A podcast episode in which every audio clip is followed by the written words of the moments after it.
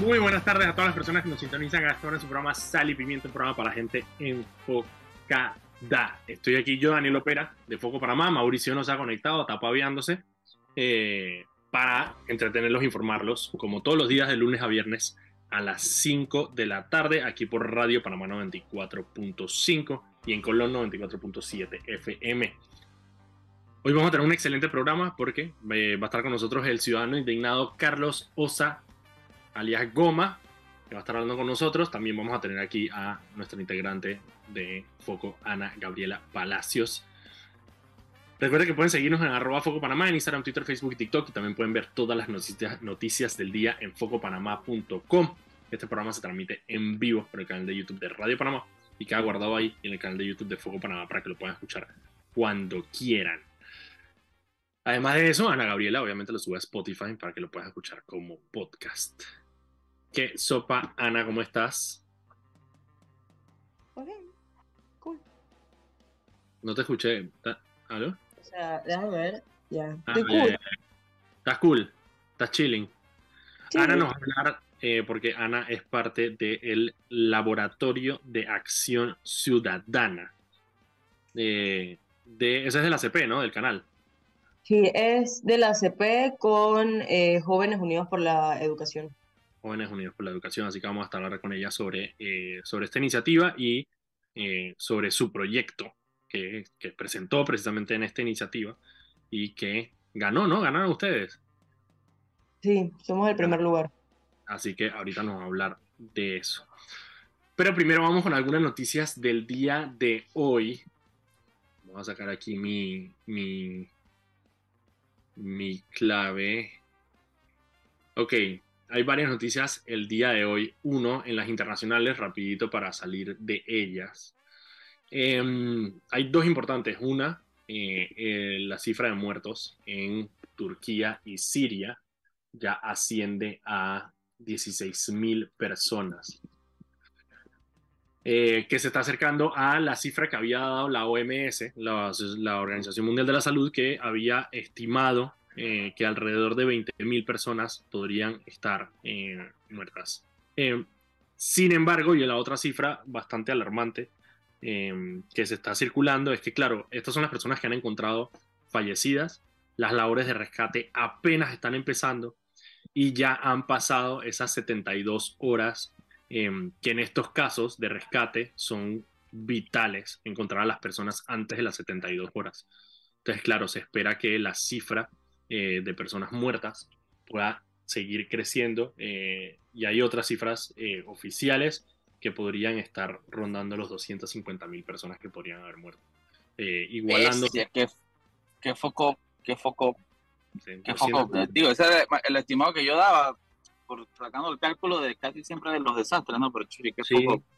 Pero que- ya luego de, 70 luego de las 72 horas ya prácticamente sí. se equipara el número de desaparecidos al número de muertos, ¿no? Es Foco, correcto. Y, y entre los muertos, eh, eh, una, de la- de- una de las cosas que también se te por- en el mundo del fútbol, por ejemplo, Turquía es un país muy futbolero y tiene clubes de fútbol eh, muy importantes en, en la región. Eh, y todas estas páginas y noticias de, de fútbol están hablando un poco de, de cuántas, de futbolistas que, está- que están desaparecidos y que, que- que, bueno, las como te digo, después de pasar las 72 horas ya las labores de rescate son, son casi, que, casi que labores de recuperación de cuerpos. Sí, Así que eso. Eh, foco. a ver, ¿qué más tengo No, por y también una- algo interesante, por ejemplo, que lo que está pasando en Turquía está pasando también en Siria. Pero a Sí. diferencia de Turquía, Siria nada más está recibiendo ayuda de Rusia y un poquito de otros lados, así que la ayuda internacional grande se está yendo a Turquía y se está de alguna forma opacando que en Siria, un país ya golpeado por una guerra civil, por años y años, años en guerra y malos gobiernos y, y- y invasiones, etcétera, Correcto. Sí, hay un poco menos de, de atención. y bombardeos constantes, le pasó exactamente lo mismo. Solo hay un poco menos de, inter- de- de- de interés internacional, eh, precisamente porque, por ejemplo, estaba leyendo un reportaje sobre cómo enviar ayuda es más difícil, porque, porque hay zonas, dependiendo de la zona, hay control del gobierno o control de, o control de ciertos clanes, digamos, de- de territorios. Entonces, cuando vas a enviar ayuda, a dónde la envías y con quién te conectas para poder que esa ayuda llegue. Eh, puede que el gobierno te diga, yo no, puedo, yo no puedo, o sea, por más que yo te puedo ayudar si quieres enviar ayuda acá, pero no te puedo ayudar si vas a enviar ayuda acá. Eh, ¿Sabes? Te toca hablar con grupos insurgentes para poder enviar ayuda. Entonces, el tema se... La logística se, complica. Se complica bastante, que eso es lo que siempre pasa en este, en este tipo de, lugares. La otra noticia, Mauricio, es la noticia que sale de Nicaragua. Una noticia que se desarrolló esta tarde. Y es que Daniel Ortega...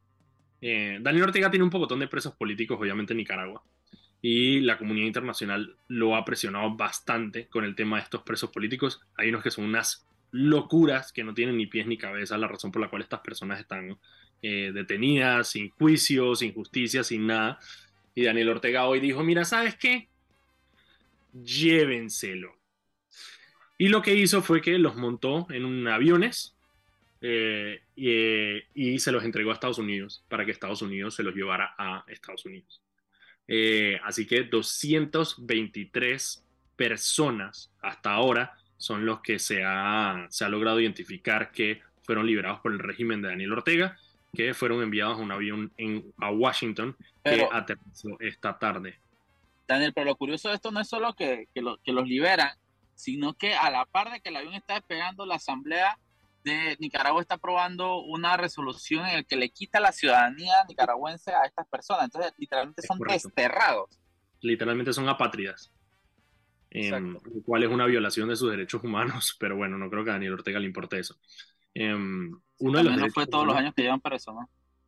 Claro, entonces eh, ahí lo interesante. Y la otra cosa fue que eh, estaba leyendo algunos de los testimonios de los familiares em, y, por ejemplo, a muchos de ellos les hicieron firmar eso no tiene ninguna validez, pero le hicieron firmar cartas eh, o documentos donde se comprometían a em, no participar eh, de la vida pública y la vida política nicaragüense. Eh, se comprometían a no ser funcionarios nicaragüenses nunca.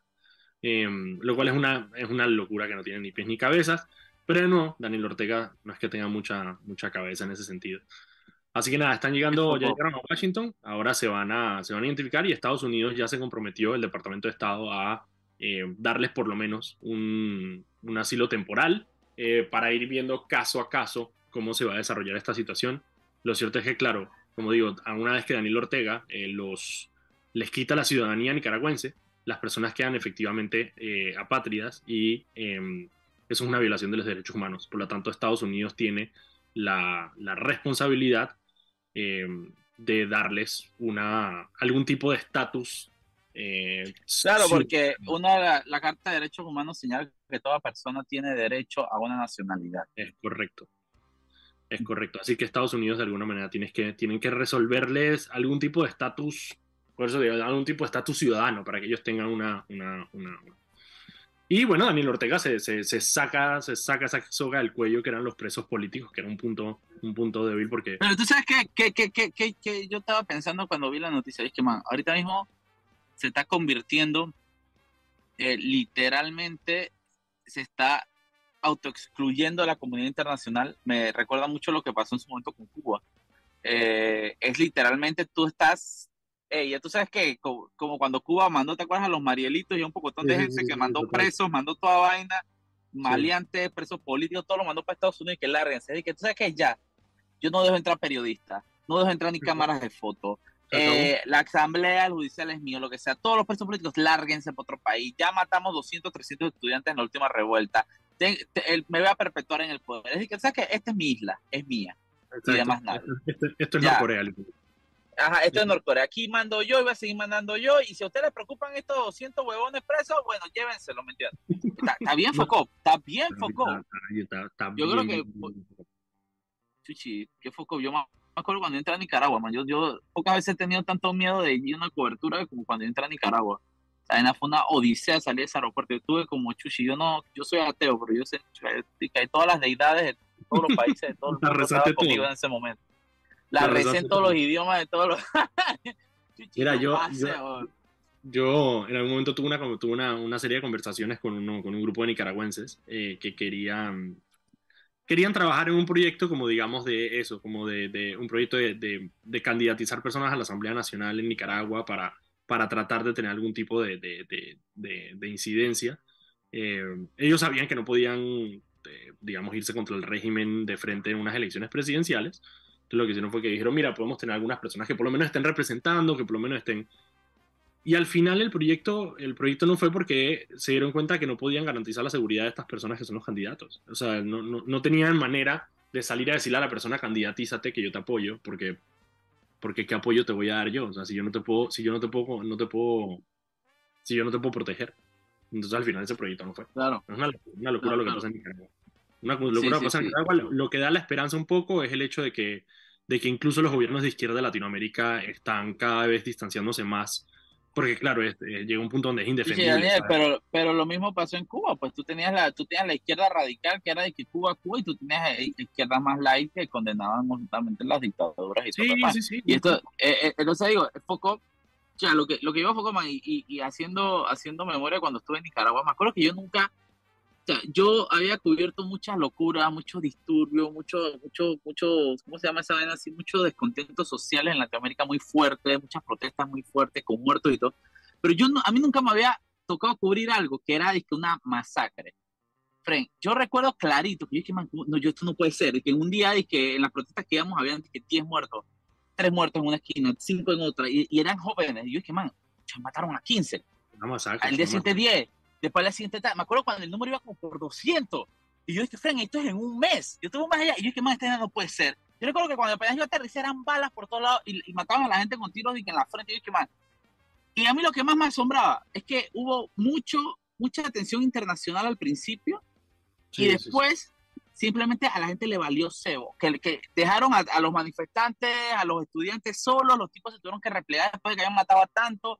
Recuerdo que salían unas turbas de paramilitares y era de que, Fren, te van a matar. Si tú ves el temor que le tenían, y eso nunca se me olvida, a las Hilux blancas.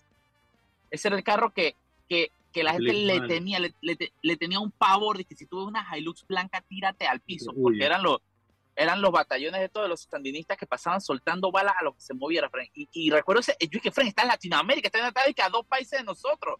Sí, sí, sí. Esta vaina cómo está pasando y nadie, nadie le indigna. Yo, yo, Yo yo, acuerdo recuerdo esa que yo, yo recuerdo que cuando regresé a Panamá, yo sí regresé como indignado, Fren. Como deprimido porque dije, Fren, esta no puede ser que esto esté pasando aquí al lado y a todo el mundo le vale cebo. Yo me acuerdo que eso también fue, digo, fue al mismo tiempo, digamos, de, de, de, de muchas de las protestas en Venezuela. Y yo me acuerdo que yo tenía esa conversación. Por eso fue que 2018 creo que fue eso. Sí, Sí, ahí. 2018. Yo me acuerdo que yo tenía esa conversación, dije, man, o sea, en Venezuela con todos sus problemas y todas sus sus- sus- sus violaciones de derechos humanos, uno, eh, no habían las masacres que hubo en Nicaragua ni cerca, o sea, obviamente en las protestas en Venezuela murió gente, pero eran casos, digamos, a ver, de- dentro de lo que cabe puntuales, o sea, era que, o sea, este pelado que, que mataron, que mató el Sebin, ¿sabes? Este muchacho. Claro, claro, que- claro, claro, claro. Sí, hubo muertos que- en Venezuela y, y era, y en las protestas y eran, y había un muerto, yo me acuerdo que también me tocó cubrir esas Claro. protestas, eran, una, eran unas vainas grandísimas, era Mm. toda una vaina nacional. una- Claro, obvio, pero yo dije, Fred, pero de Nicaragua era, de Nicaragua era, como tú dices, una masacre, o sea, era una masacre de estos pelados, estos pelados lo estaban matando, o sea, a diestra y siniestra, Sí, una locura, La otra cosa- que incluso, que incluso Venezuela, de nuevo, con todos sus problemas y toda su vaina, el tema de los presos políticos en Venezuela nunca fue, no, el tema de los presos políticos sí, pero no hubo, por ejemplo, desaparecidos. Eh, Exacto. En Venezuela, tío, la gente sabía que el, que el gobierno de Maduro los tenía guardados, y sabía exactamente dónde los tenía guardados. Eh, En el helicoide. en el- oye, y en cómo se llama en cómo se llama la otra la otra calce Ramo Verde. Eh, Ramo Verde, era Ramo Verde era light. pero pero en Nicaragua sí en Nicaragua sí hay, hay desaparecidos. O sea hay personas que, que nunca se supo pues. nunca se supo dónde estuvieron. Nunca se supo dónde quedaron.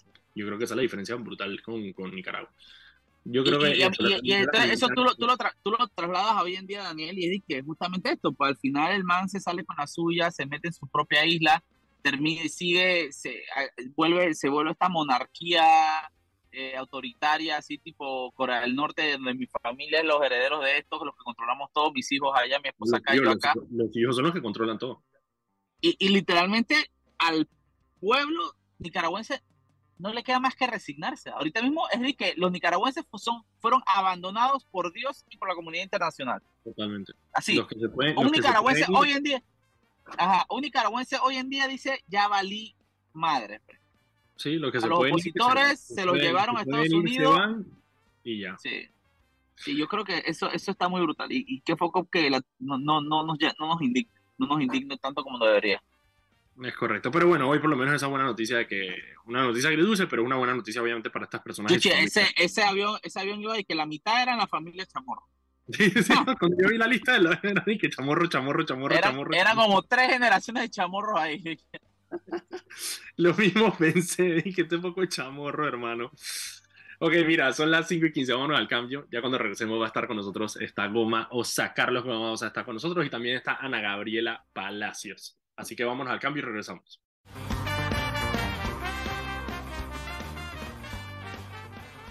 Y estamos de vuelta aquí en su programa Sal y Pimiento, un programa para gente enfocada. Estoy aquí con Mauricio Valenzuela y estoy yo, Daniel Ópera, de Foco Panamá, para entretenerlos e informarlos como todos los días, de lunes a viernes a las 5 de la tarde aquí en Radio Panamá 94.5. Recuerden que pueden seguirnos en arroba Foco Panamá en Instagram, Twitter, Facebook y TikTok y también pueden seguir todas las noticias del día en focopanamá.com.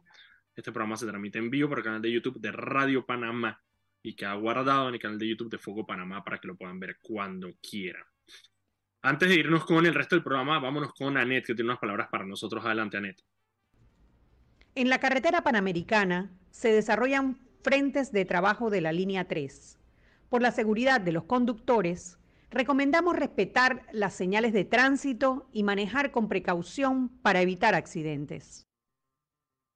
Muchísimas gracias, Anet. Okay, Daniel, antes, de, antes de empezar, Daniel, aprovechar de dar un anuncio que eh, para las personas que van al Parque Omar, eh, el Parque Omar eh, no está permitiendo salir por la vía Porras. Así que si entre, prepárese para aguantar tranque porque va a salir a Carrasquilla. recuerden que hoy es el musicalio. Y a la gente del Parque Omar se le olvidó anunciar eso, pues entonces está la gente, se volvió un solo zaperoco.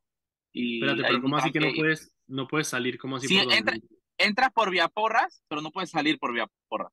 Entonces, si entras por vía Porras al estacionamiento, te están mandando a salir por Carrasquilla, bro. Yo ni siquiera sabía que esa, pero esa entrada nunca está habilitada. Hoy sí. Ah, hoy sí. hoy, hoy sí está habilitada y no lo anunciaron. Así que si, puede, si pueden, si van a ir al musicalio o van a ir para comer a correr, a pasear a su perro, lo que sea, vayan a, pie, frenen el carro luego porque la cosa está hostile. Está densa. Está densa. Está densa. Ok, mira. no está pa' humano. Vamos primero, vamos primero con Ana Gabriela, que Ana Gabriela quiere hablarnos de la iniciativa, eh, eh, de esta iniciativa a la que participó y el proyecto que tenía Ana Gabriela. Primero, ¿cómo se llama la iniciativa a la que participaste? Eh, bueno, yo participé en el Laboratorio de Acción Ciudadana que se hace con el Canal de Panamá y Jóvenes Unidos por la Educación. Básicamente es como todos los años tienen temas diferentes. Si no me equivoco, este era sobre políticas públicas. Okay. Porque se tocan varios temas, pues. Entonces, básicamente toda la iniciativa dura un par de meses y durante esos meses tienes clases intensivas todos los fines de semana de 9 de la mañana como hasta la 1 de la tarde, donde te enseñan sobre temas de competitividad, cómo llevar a cabo estos proyectos sociales, eh, y como todos esos puntos que necesitas saber si te interesa en el futuro hacer eso y como parte de, de esta iniciativa, con todas las herramientas que te han dado, tienes que crear un proyecto em, que tenga que ver como acorda lo que quizás han estado hablando durante esas semanas. Y al final em, lo muestras y em, es full, o sea, te dan hasta un fondo para que puedas llevarlo a cabo y tengas un plan piloto del mismo proyecto. De un proyecto de verdad. ¿Y cuántas, cuántas personas participaron de este proyecto? O sea, del... del, em, de los seleccionados, eh, fueron 150 seleccionados a nivel nacional. Ah, bestia. Un montón de gente. Ok. ¿Y, los, dividieron, pero... ¿y los dividieron un tipo en grupos? Sí, eh, pero así como la gente del mismo grupo con el que terminamos haciendo el proyecto, Em, eran de diferentes edades, diferentes provincias, personas que no conocíamos, así que al final ellos como que terminan agrupando dependiendo de, por lo menos este año fue, como, bueno, el año pasado, eh, tenía que ver mucho con el tema de los objetivos de desarrollo sostenible, entonces como que escogieron a cada grupo dependiendo de qué objetivo de desarrollo sostenible como resonara más con ellos, como para que tampoco te fueses con alguien que tenía quizás ideas más diferentes a las tuyas, pues. Ok, un poquito de afinidad. Ok, entonces cuéntanos el proyecto en el que tú participaste. Bueno, nuestro proyecto em, se llama ECOS y es un, como un acrónimo para Educación para Comportamientos Seguros. Em, es básicamente una guía para docentes, padres y estudiantes y son aptitudes para la vida y prevención de abusos en la niñez. Em, básicamente tomamos en consideración que muchas veces en este tipo de iniciativas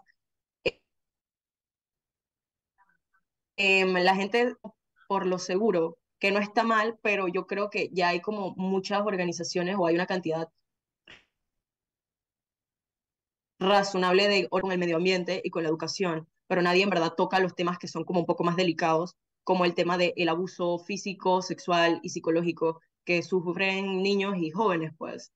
Entonces, nosotros escogimos eso porque sabíamos que iba a ser disque, hey, nadie está haciendo esto. Ahí investigamos y, que, tiene un impacto, que tiene un impacto enorme. Exacto, y es algo que investigando también solamente nos dimos cuenta que hay una sola fundación que toca este tipo de temas, que se llama creo que Fundación Unidos por la Niñez.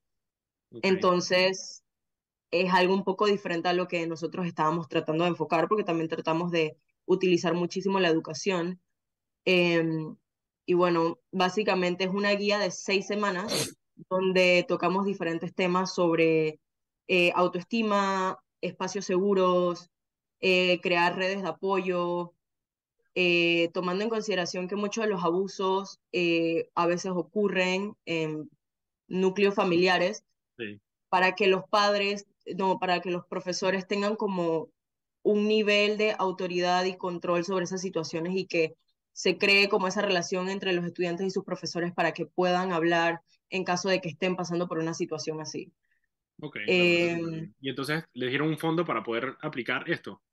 Sí, no, sí, tomamos, nos dieron un fondo, le dieron un fondo a todo el mundo, pero teníamos también que demostrar en qué íbamos a utilizar esos fondos y al final, después que terminamos todo, teníamos que entregar facturas de todo lo que habíamos investigado. Entonces, eh, muchos de nuestros fondos se fueron en copias, porque también hacíamos exámenes al inicio de la semana y hacíamos un examen al final de la semana para medir el desarrollo del niño con esta, con estas clases.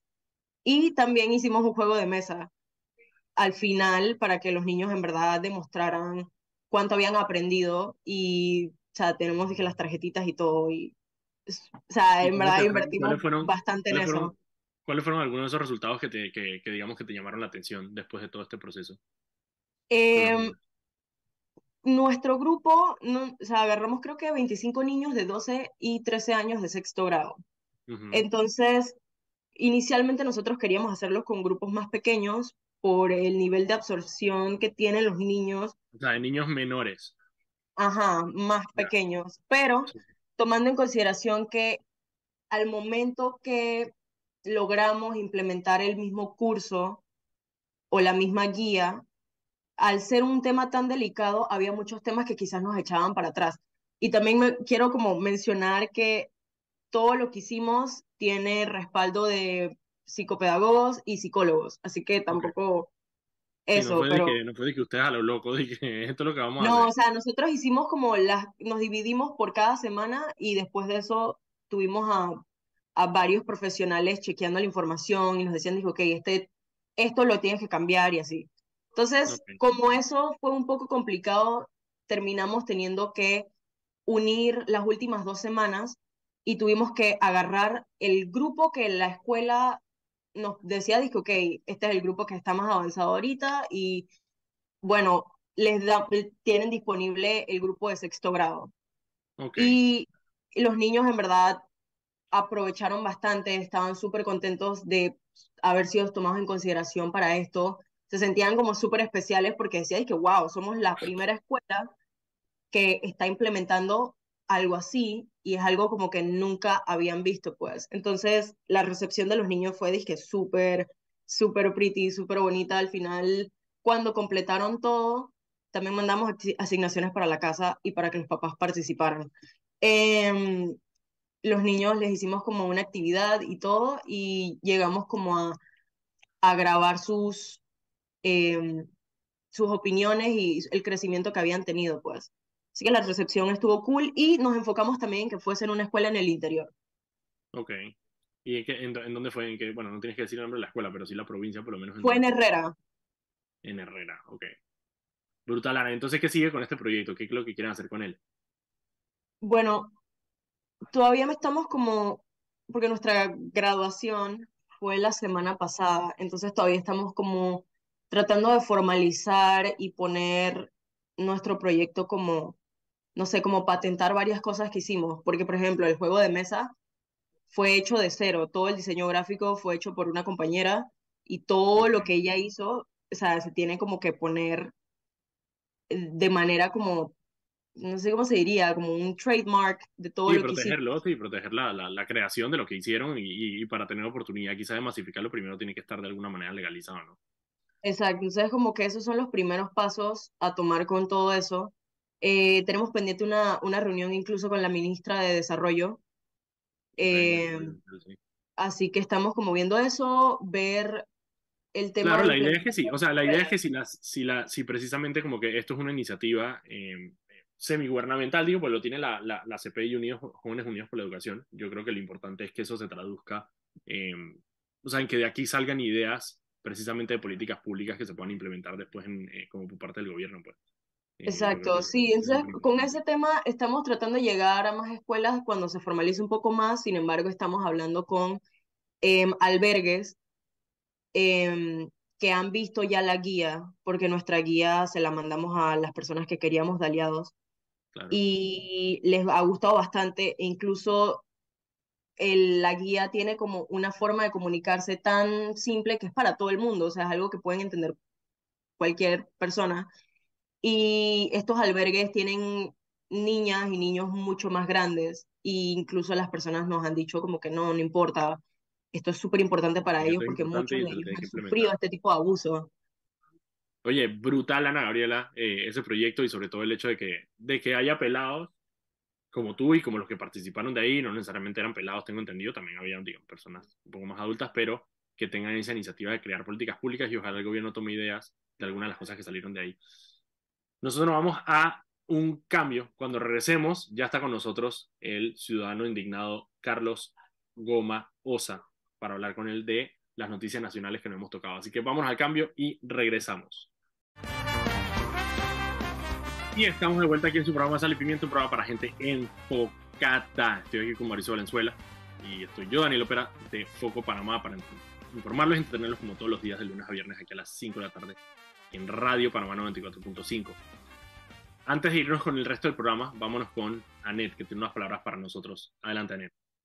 Cuadriplica tus puntos de Frente ¿Cómo? Es muy fácil. Por cada dólar consumido en combustible son cuatro puntos que acumulas. Aprovecha. Es hasta el 15 de febrero del 2023.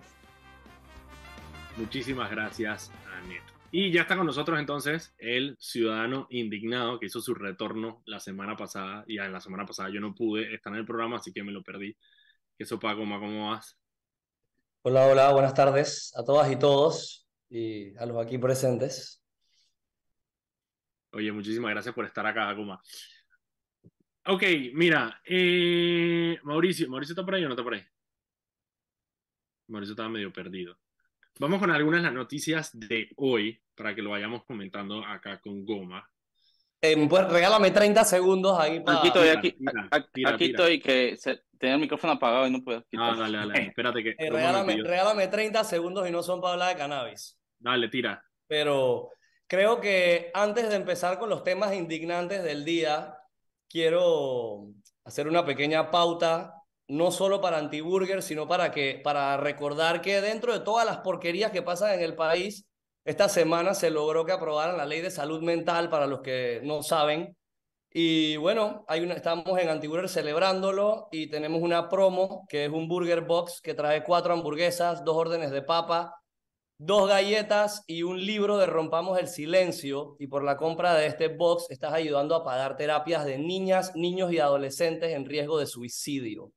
Esta promoción la puedes conseguir por en el local, puedes pedirla por delivery, por Uber Eats, ASAP, pedidos ya y la vamos a tener un buen tiempo. Eh, creo que aprovechen, viene con un libro muy interesante de leer y creo que esa ley es sumamente buena para el país pero como he dicho siempre con mi tema de cannabis también, aunque ya haya una ley, ahora le toca a un par de gente estar atrás de la reglamentación y que no solo se reglamente, sino que se haga bien y a tiempo y que no vengan ahora un poco de burócratas a tratar de obstaculizar el proceso y tratar de traer temas ahora de que, que ya se hablaron en la ley, porque la reglamentación debe ser un conductor de la ley y no un policía muerto que la esté frenando, ¿no?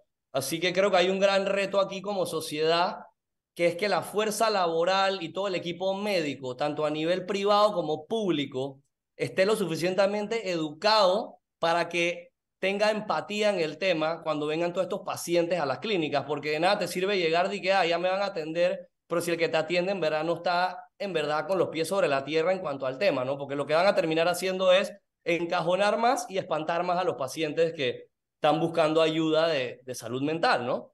Así que creo que eso es algo bueno de que hablar en el país en los últimos días. Eh, y otro temita que quiero aprovechar, otra cosa que quiero aprovechar es que no puedo dejar pasar el momento y mandarle un gran saludo y shotting a Daniel, creo que se llama Daniel Flores, por, su, por su postura y profesionalismo el día de ayer. Creo que ese es el nivel y el torque que necesitamos de la juventud. Un, muy profesional y preparado. En verdad necesitamos a jóvenes y gente decente, dispuesta a velar porque se respete la justicia. Y no solo esos jóvenes, y no solo eso, sino que los jóvenes no se dejen intimidar ante sucesos como el de ayer. Y sí, algunos que dirán, ah, es que claro, claro que le iba a defender si ese es su, si que el hijo. Eso no tiene nada que ver. ¿Qué importa? haya sido su mamá, su tía, lo que haya sido, el muchacho manejó el tema con un nivel de profesionalismo que en verdad, o sea, en verdad me imagino que adentro de su casa ese tipo debe ser considerado como un héroe en el hogar y estoy seguro que Annette y el papá están muy orgullosos de él. Yo no lo conozco a él personalmente, pero en verdad, respect, Daniel, la votaste el día de ayer. Yo creo que el pelado, el pelado fue el, el, pelado fue el MVP de ayer definitivamente. Tiene ya, tiene club de fans, tiene todo. Anet, Anet, lo que tú hoy, hoy Natural Tanks le regaló un dragón barbudo. No, no, en verdad, verdad. Yo vi el video que estaba que en verdad, respect, respect. Respect para el pelado, es verdad. Respect para el pelado para Daniel Flores, un abrazo. Mira, hoy, a ver, hoy en, en la parte, en la parte indignante, ya para lo feliz, estoy de acuerdo contigo, la ley de salud mental es un gran avance, sé que es una ley, eh, eh, la, la, revisé eh, y es una ley, es bastante básica, pero de nuevo, estamos tan atrasados en temas de salud mental que lo que necesitamos era algo básico, necesitamos algo que por lo menos empezara, empezara a, a plantear la necesidad de tomarnos en serio el tema de... Pero, de, pero también es importante lo que dice Goma, ¿no? Aquí Chuchi, Frank hey, eh, este va a ser el gobierno de las leyes aprobadas y no reglamentadas. No va a ser una ley aprobada que no se reglamenta, así que hay que, hay que pararse fuerte con, con, el gobierno y exigir justamente esa reglamentación. Bueno, y, y, Gabriel, que fue el proponente de la ley, él, él, sí ha dejado claro que él, que él va a tratar de participar de todo el proceso de reglamentación, precisamente asegurando que, que, que como dice Goma, nuevamente un par de burócratas, y yo le añadiría los intereses, los intereses eh, económicos particulares, porque esta ley toca el tema del acceso para las aseguradoras privadas. Yo creo que eso es algo que va a ser un cambio fundamental eh, en el tema en cómo se ve la, la, salud mental. Hay muchísimas personas como yo, por ejemplo, incluido, que nosotros lo hemos hablado, o sea, ir a terapia no es, no es barato y lastimosamente, por más que yo tenga un seguro médico privado, ese seguro médico privado no me cubre el tema de salud mental. Entonces simplemente termina alejando a las personas y yo creo que es un tema, la salud mental es salud eh, y yo creo que va a ser muy importante. Mira, Ah, ¿Sabes qué? No, ¿sabes qué? son las 5 y 43. Vámonos al cambio tempranito para que tengamos todo el último bloque para indignarnos y cabrearnos de que, de que Camacho diga que los gringos no metieron a Martínez en ninguna lista. Vámonos al cambio y regresamos. Y estamos de vuelta aquí en su programa Sal y Pimienta. Me voy a saltar eh, el intro para que tengamos más tiempo, pero vámonos con Anet, que tiene unas palabras para nosotros. Adelante, Anet. El Metro de Panamá insta a todos sus usuarios a cuidar sus instalaciones manteniendo siempre todos los espacios limpios. Ya saben, no sean cochinos. Mira, Mauricio, lo primero, y yo quiero uh, agradecer eh, un montón todas las, el apoyo que, estamos recibiendo en foco con el tema de, lo que pasó ayer. Eh, el día de hoy no, han dejado salir los comunicados de diferentes asociaciones y gremios eh, hablando del tema. La Embajada de Estados Unidos eh, sacó un, post, un tweet diciendo a, la de Canadá también. La de Canadá también sacó un, un, un tuit diciendo y, y, hablando sobre la importancia de la libertad de expresión. El Fórum de Periodistas con el Consejo Nacional de Periodismo y la Asociación de Radiodifusión también acabaron de sacar un, comunicado. Hay otro que, que, acaba de salir de la coalición eh, por Panamá, que es por transparencia y anticorrupción. Eh, también está mm, eh, la Fundación Libertad, también sacó un comunicado. Así que yo, honestamente, primero agradecer obviamente a todas las personas que, que entienden la importancia de esto y que entienden lo grave eh, que es que este tipo de cosas pasen en democracia y bueno, que así se pierde la democracia. Hoy en la mañana estuvo eh, el vocero del, del, expresidente, eh, me risa porque Anet, Anet, Anet, Anet, estuvo en el noticiero de la mañana también y una de las cosas que ella decía que yo honestamente nunca podía pensar es que, man, pero Martinelli no da la cara, o sea, al final de cuentas el man manda voceros, manda abogados, manda todo, ¿Y dónde está él para, para responder? Porque el, que responde es Camacho, pues. Y Camacho es el que responde. Y Camacho tenía este rol súper raro de, de, vocero slash mejor amigo de Martinelli. Slash, eh, marido. Slash marido, slash perro fiel. Como precisamente una manera de Martinelli de distanciarse de los cuestionamientos. Por ahí, por ahí lo, lo, mejor que salió fue que dice que salió Jessica Canto que diciendo que Camacho era su perito y alguien dijo, no, no, se equivocó, era perrito. era perito, no perrito, sí, sí, lo hizo. eh, pero eh, Camacho, en el momento en que estuvo, se encontró arrinconado, obviamente, por los cuestionamientos no solo de, de Anet, sino de, de, de, Guido y de Atenógenes que, que, que, le estaban poniendo, digo, bueno, sí, el señor Martinelli está nombrado por el gobierno de Estados Unidos. El man dice que no. No, no, eso nunca pasó, eso no existe. Eso no, como si, mira, como, como con una tranquilidad con una pancha del malo. O sea, Martinelli por su lado, diciendo, porque él dio unas declaraciones a los medios donde dijo que, man, al final cada país es libre de, de, poner a quien sea en una lista. Que bueno, es una salida bastante eh, honrosa, pero no es cualquier país el que está poniendo una lista. Pero él sí lo dice, pero Camacho, o sea, Camacho le tiene, o sea, que le tiene miedo a, que Martinelli le meta su lazo, no entiendo, porque el man, el man dice que no, y no está investigado en, España y entonces el país de España miente y todo el mundo miente, pero aquí no está pasando absolutamente nada. Em, y me parece simplemente una, no es ni siquiera una, no es ni siquiera una falta de respeto, es una, una desfacho, una chabacanería, una chambonada salir a decirle a la población panameña que vio las declaraciones del secretario de Estado de Estados Unidos, em, que vio todos los titulares del mundo eh, desde la Deutsche Welle en Alemania, pasando por CNN en español, por, por F, por todos los medios, hablando de esto. Y, Camacho simplemente le da igual, simplemente sale y dice que no, pues. ¿Por qué no? Porque él cree que la gente es pendeja, pues. Y sale y dice simplemente que no, pues. Y esa vaina sí me parece una, o sea, por eso te digo, ni siquiera me, me parece lo que me parece es una chambonada lo que me parece eso. Mauricio. Mauricio nota. Goma. Sí, definitivamente. No, no, sí, aquí estoy, aquí estoy, disculpa, disculpa, disculpa, disculpa. Dale, dale, Mauricio, dale. Se me demora tanto en quitar el micrófono cada vez que lo pongo. Oye, eh, no, sí, que lo que tú dices, Sain, al final para mí era, ey, uno siempre dice que Camacho da risa, Camacho, o sea, yo lo estaba escuchando y para mí me daba era lástima lo que tú dices. el man que, sí, es que esa, eso es un bochinche. Hermano, es el Departamento de Estado de los Estados Unidos, Blinken, el que te dijo corrupto. Blinken es el man que puede agarrar y poner un drone en mi casa en tres minutos, ¿me entiendes? Eso no es cualquier cosa. Es que es el man que, que autoriza bombardeo y toda vaina, el man que maneja toda la política exterior de una de las potencias más grandes del mundo. No, no, no es un bochinche, pues, no, no es doña Carmela ahí en la esquina donde venden los chances. Entonces, que tú salgas a decir eso y que tú sabes así que no hay tal lista, que no hay tal cosa, y que, Fren, llega un momento en que todo da lástima porque pareciera una enfermedad. Pareciera que es un tipo que está en negación, que están mintiendo, y al final la mitomanía es una enfermedad. Y, y, esto es un poco de mitómano. Sí, sí. Y yo después veo el, el, el tuit de la Embajada de Estados Unidos, y yo creo que, no sé si es, mira, no sé si es, si es parte de desespero parte soberbia, pero el hecho de que, de que, de que Martinelli y sus abogados crean que, que de alguna manera como enfrentándose a, los, a, a, Estados Unidos, pues, y a su, y a su, y a su, a su diplomacia que tienen aquí en Panamá, que tienen representados aquí en Panamá. Em, me parece, ¿sabes? Eso es, es como, como, como Castro cuando, no se abría el chaleco y decía, diga, aquí está mi, mi, mi, mi, mi, chaleco antibala. Em, no, yo te decía que yo tengo, yo tengo un chaleco, ¿cómo es? Eh, moral. moral eh, decía él Sí, un, ajá, decía una que tenía y que su chaleco antibala era moral.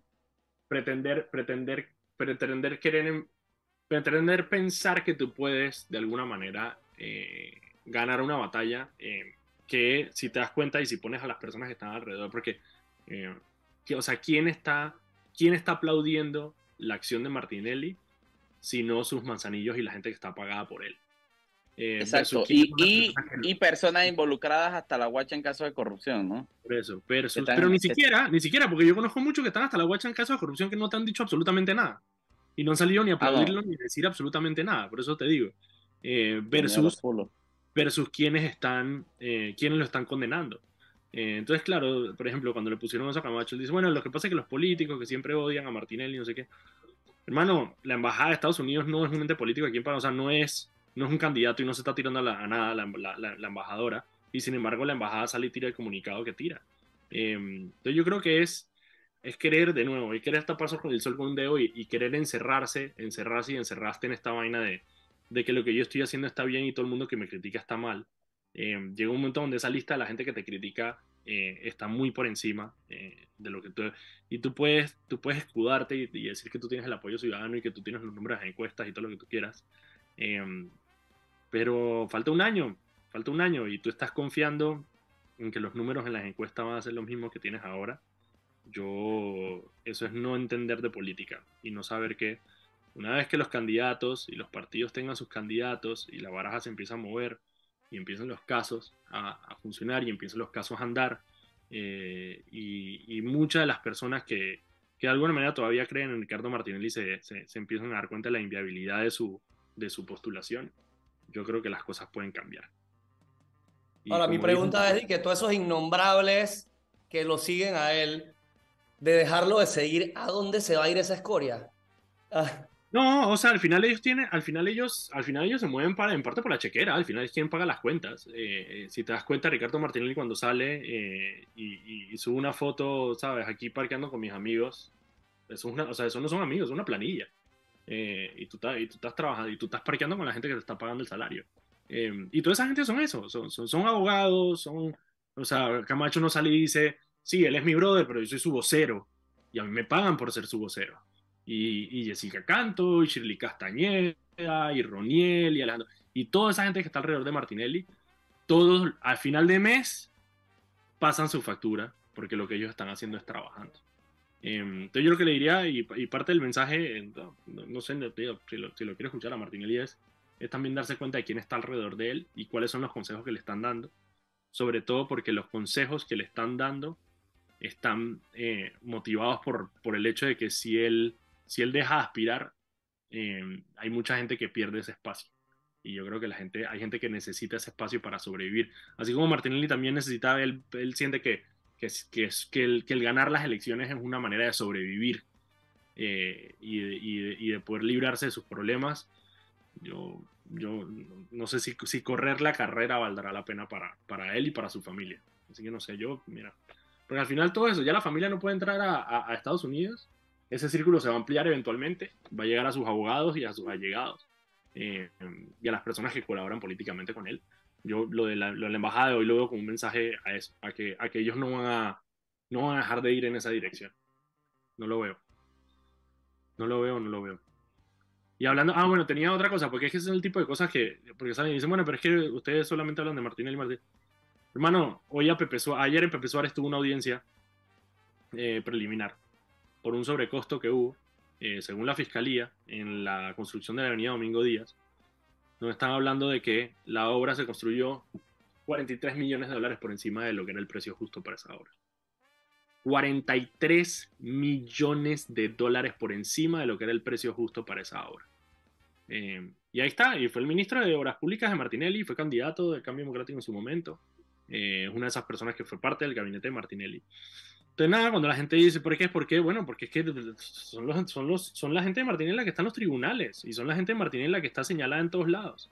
Y ahí está Chichibo Barrio, ahí está este y ahí está el otro. Entonces, lastimosamente no se pueden escapar de eso y no se pueden escapar de la. Y ahora que dices, ahora que mencionas a Chichibo Barrio, vi una noticia que la hija se queda en Panamá. Así que creo que eso es otra cosa que todo ciudadano decente puede celebrar sabiendo que esa niña lo mejor que le puede pasar es quedarse aquí, no ir a tener una vida con un prófugo, sepa Dios dónde, ¿no? Así que creo que la justicia otro, otro triunfo ciudadano para todas las personas que, que valoran los temas familiares, ¿no? Y que quieren lo mejor para, para, la juventud. Un tribunal superior, gracias Carlos, un tribunal superior eh, revocó un fallo que le había dado la razón a Chichido Barrio y efectivamente la niña por ahora se queda en Panamá. Creo obviamente que la defensa todavía de, de Chichido Barrio puede, puede apelar esa decisión, eh, creo, me imagino.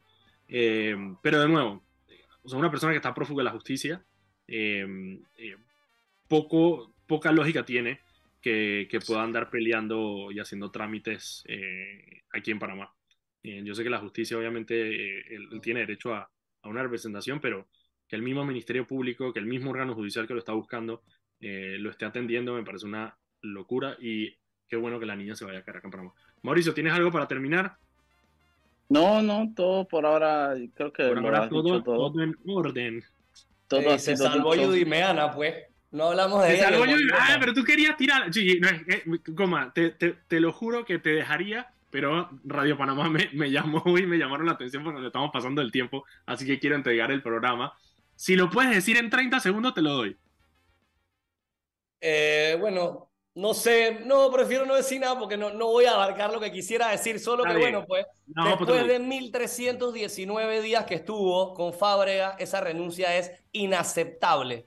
¿Por qué no renunciaste antes si este no es el primer escándalo? Ni el tercero. Así que no es ni cero ni van tres. Aquí van muchísimos escándalos, no renunciaste, eres parte del problema también. Lo siento, señorita. Usted y el Molirena no tienen nada bueno que traer a la mesa.